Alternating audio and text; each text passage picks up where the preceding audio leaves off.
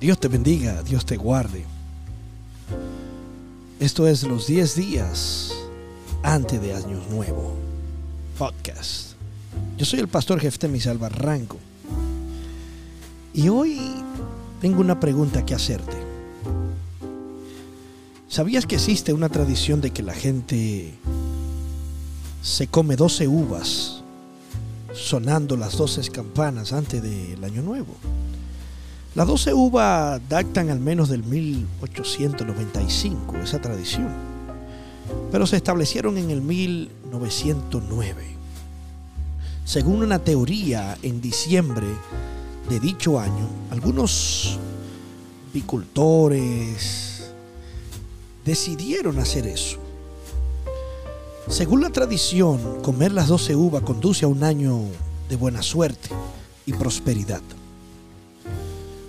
En algunas áreas se cree que la, alegría eh, conllevaba esto también.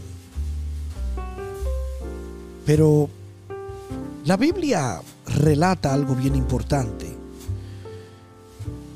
La palabra suerte la gente la utiliza y la puede llevar a, a pensar de que es algo casualidad o cuando la gente te dice yo tuve suerte en esto es porque te está diciendo que es relacionado a algo bueno. Nadie puede decir que tuvo suerte en algo malo, sino que la suerte refiere a algo que te sucedió bien en tu vida. El libro de Proverbios dice, capítulo 16, versículo 33, dice, la suerte se echa en el regazo, mas del Señor viene toda decisión. Cuando el escritor a los Proverbios está diciendo esto, está diciendo que no importa a lo que tú creas que tú le llames suerte o casualidad o, o un destino. Nosotros no caminamos por nuestros destinos. No importa que te comas 12 uvas, no importa que llenes tu mesa de mucha comida, como existen tradiciones que dicen, pon mucha comida al final de año para que el año nuevo no venga con mucha bendición, mucha prosperidad. No. Tu prosperidad no está sujeta, ni tu bendición está sujeta a las tradiciones.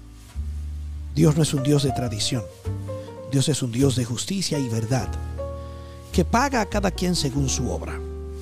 Por lo tanto, no te quiero amargar las navidades, sino alegrártela y decirte, no el 31, cómete las uvas cuando tú quieras, cómete 20, 30, todas las que tú quieras, la caja completa, no espera el 31, porque no adapte tu vida a pensar en cábulas, ni suertes, ni cosas que se hayan inventado. No hay nadie que pueda certificar de que eso le dio suerte de verdad. Pero sí te puedo garantizar que con seguridad tu búsqueda de Dios constante y honrando a Dios en todas las cosas te dará a ti la habilidad y la bendición de que Dios está contigo. Es como un hijo que hace todo lo que el padre le dice. Ese hijo que hace todo lo que el padre le dice cuenta con la gracia del padre y todo lo que el padre tiene se lo pondrá en las manos. Así que mejor seamos obedientes, seamos santificados y Dios nos dará todo lo que necesitamos. Dios te bendiga, Dios te guarde. Y hoy es el día número 3. Será hasta mañana.